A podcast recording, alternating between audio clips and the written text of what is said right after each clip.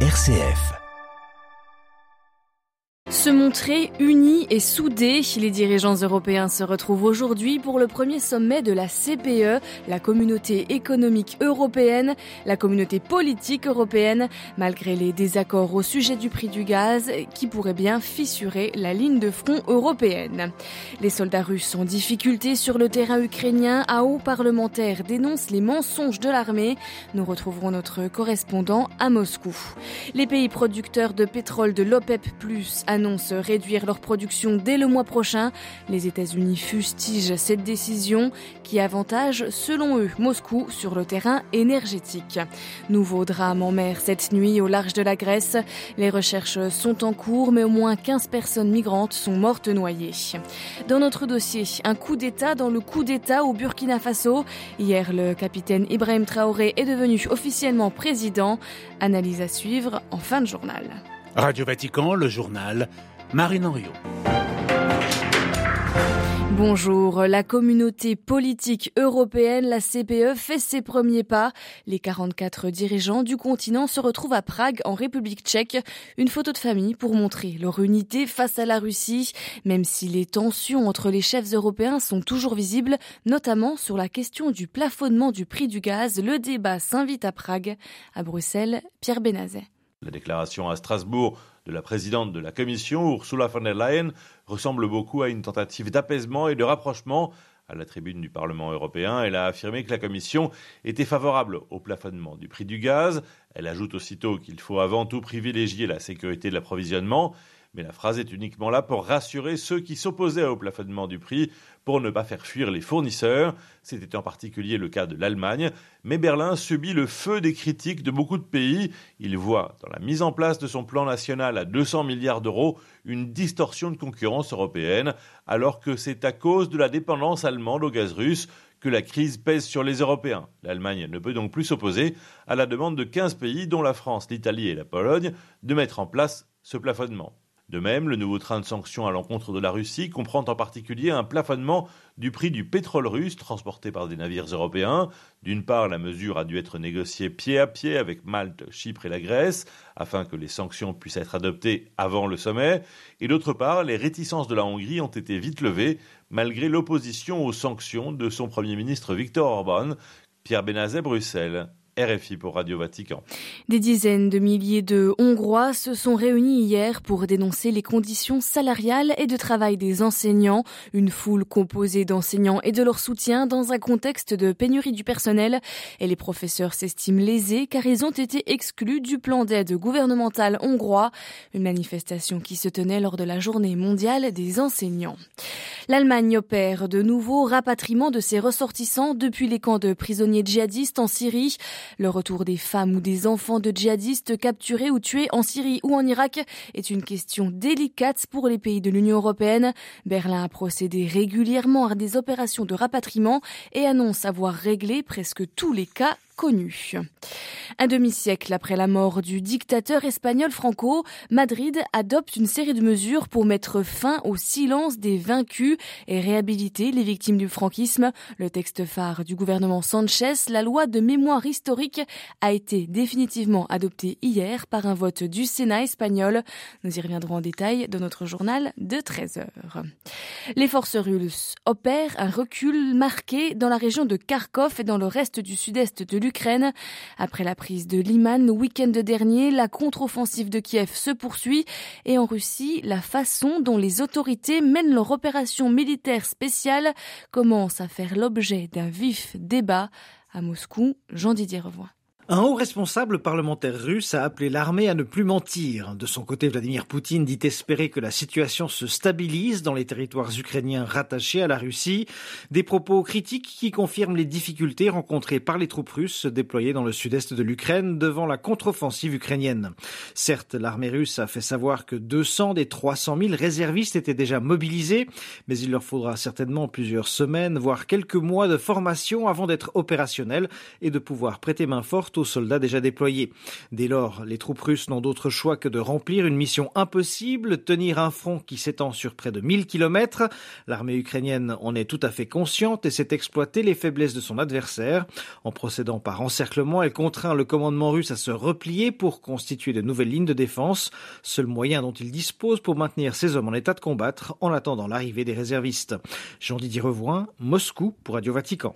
Et à noter hier soir ce nouveau décret d'annexion signé par le Kremlin pour s'approprier formellement la centrale nucléaire de Zaporizhzhia, la plus grande centrale du continent européen, occupée par les Russes depuis mars.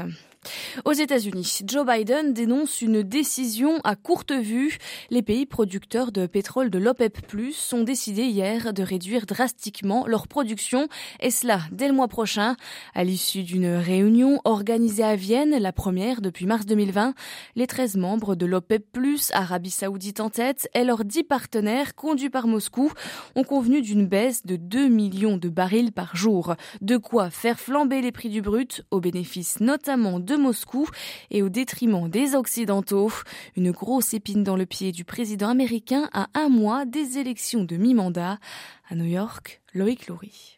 En juillet dernier, à l'issue d'une visite en Arabie Saoudite, Joe Biden avait assuré avoir eu une bonne discussion avec les Saoudiens concernant la production mondiale de pétrole. La décision annoncée hier par l'OPEP+, semble lui donner tort. Côté américain, la porte-parole de la Maison-Blanche dénonce une erreur. L'OPEP, dit-elle, s'aligne avec la Russie. La réduction de la production mondiale en poussant les prix à la hausse pourrait en effet permettre à Moscou de remplir ses caisses pour financer sa guerre en Ukraine et à l'inverse augmenter la facture énergétique des pays occidentaux. Euh, pour Joe Biden, le casse-tête est donc réel à presque un mois des mi-termes et alors que les prix à la pompe s'étaient enfin stabilisés. Washington annonce déjà sa riposte avec la mise sur le marché de 10 millions de barils puisés dans ses réserves stratégiques. Mais les stocks américains ne sont pas inépuisables et l'OPEP le sait. Face aux producteurs de pétrole, la volonté de Joe Biden ne pèse pas grand-chose. New York, Loïc Loury, Radio Nouvelle attaque dans l'état de Guerrero au Mexique, dans le sud du pays. Au moins 18 personnes sont mortes hier, des violences liées au trafic de drogue, opposant les cartels entre eux. Depuis 2006, environ 340 000 personnes ont, ont ainsi été tuées au Mexique. C'est une route migratoire meurtrière de plus en plus empruntée ces derniers mois. Au moins 15 personnes sont mortes dans le naufrage d'une embarcation au large de l'île de Lesbos en Grèce. Des dizaines de personnes sont encore portées disparues. À Athènes, les précisions d'Alexia Kefalas. Une double opération de sauvetage des gardes-côtes grecs est en cours. Elle devrait être renforcée ce matin par des moyens aériens. Cette intervention a commencé tard dans la nuit avec le signalement d'une embarcation de fortune en danger au large de l'île de Lesbos face aux côtes turques. Les vents soufflant à plus de 100 km par heure ont littéralement emporté le vaisseau et selon les autorités grecques, il y aurait au moins 15 morts. Au même moment, un voilier transportant 95 personnes environ au large de l'île de Citer, tout au sud du Péloponnèse, s'est retourné toujours à cause des vents violents, jetant tous ses passagers à la il y aurait une dizaine de disparus. Les autorités en auraient déjà secouru plus de 80. De plus en plus de réfugiés empruntent cette route périlleuse ces derniers mois pour éviter de passer par les îles de la mer Égée et rejoindre l'Italie depuis la Turquie. Or, dans les deux cas, les traversées se font au péril de leur vie à Athènes. Alexia Kefalas pour Radio Vatican. Le gouvernement éthiopien et les opposants tigréens disent oui pour participer à des pourparlers de paix. Ils se tiendront sous l'égide de l'Union africaine ce week-end en Afrique du Sud. La guerre dans le nord éthiopien a commencé en novembre 2020 entre les forces du gouvernement, soutenues maintenant par l'Érythrée, et les autorités locales tigréennes. Après une trêve de cinq mois, les combats ont repris violemment à la fin du mois d'août. Ils étaient retenus depuis fin mars au Nigeria. Une vingtaine d'otages ont été relâchés. Ils avaient été enlevés lors d'une attaque contre un train. Des hommes armés avaient fait exploser une bombe sur les rails et ouvert le feu sur le véhicule. L'attaque et la prise d'otages n'ont encore jamais été revendiquées.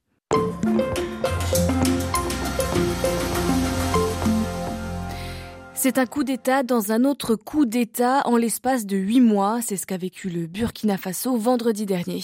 Le président Paul-Henri Damiba a été évincé du pouvoir par le capitaine Ibrahim Traoré.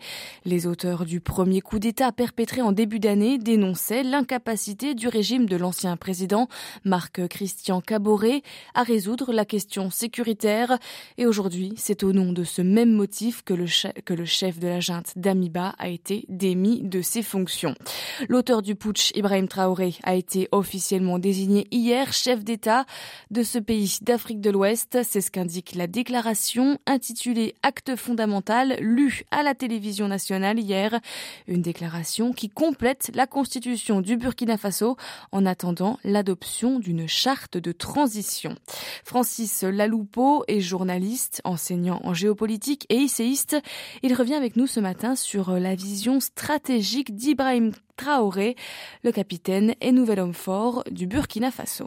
Le premier élément, le capitaine Traoré ne se positionne pas comme le futur chef de l'État de Burkina Faso, mais estime qu'il faudra dans quelques temps mettre en place les conditions permettant de désigner un président de la République qui pourrait être soit un militaire ou un civil. Deuxième élément, c'est la promesse évidemment de faire mieux que le président d'Amiba, on peut se demander si, effectivement, au bout de neuf mois, la junte qui avait fait la promesse de résoudre la question sécuritaire n'est pas parvenue donc à tenir cette promesse, si la nouvelle équipe pourrait donc tenir cette promesse, puisque finalement, c'est la même équipe qui fait un coup d'État dans le coup d'État, même si ce coup d'État qui vient d'intervenir semble avoir provoqué au sein de l'armée une certaine division, puisque les tensions sont tout à fait observables aujourd'hui au sein de cette armée, et ces tensions ne sont pas de nature à consolider les capacités de l'armée pour faire face justement à la seule question aujourd'hui qui va et qui est au centre de toute chose, c'est la question sécuritaire dans un pays où on compte 2 millions de déplacés, hein, selon les chiffres de l'ONU, c'est-à-dire 10% de la population. On note également que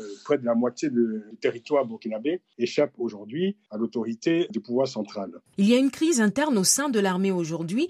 Quelles peuvent être les conséquences pour le Burkina?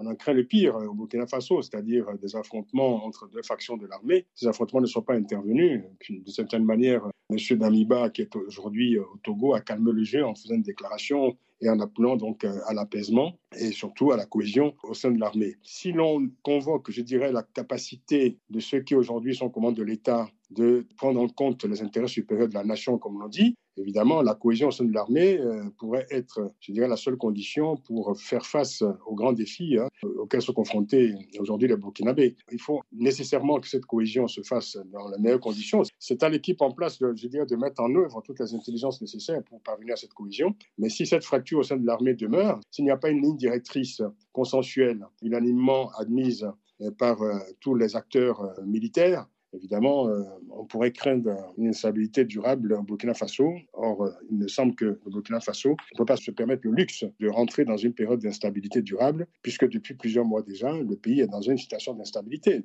À qui profite, selon vous, ce coup d'État?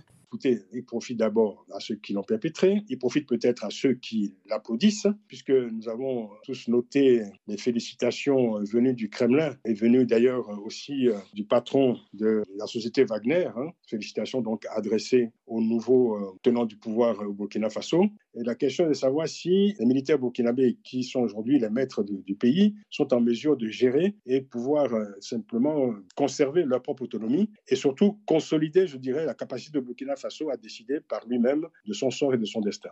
Est-ce que le sentiment anti-français n'est pas dû à la Russie? Mais je crois qu'il y a la conjonction de deux facteurs. Il y a d'un côté, c'est tellement, je dirais, des comptes mal soldés, c'est tellement des rancœurs anciennes hein, à l'égard de la France, des contentieux plus récents peut-être liés à la gestion de la question sécuritaire par les autorités françaises et les autorités maliennes ou burkinabées. Et en face, il y a la stratégie d'influence de la Russie qui, depuis plusieurs années déjà, est en train, je dirais, de produire des coups de boutoir contre l'Occident et essentiellement contre la France dans les pays francophones.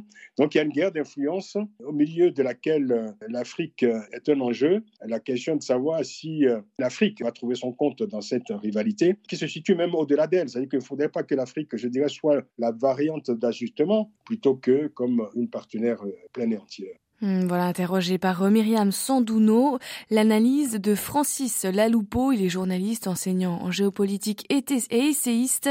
Cette interview, comme tous nos dossiers quotidiens, sera à retrouver sur euh, notre site internet. Je vous rappelle l'adresse www.vaticannews.va.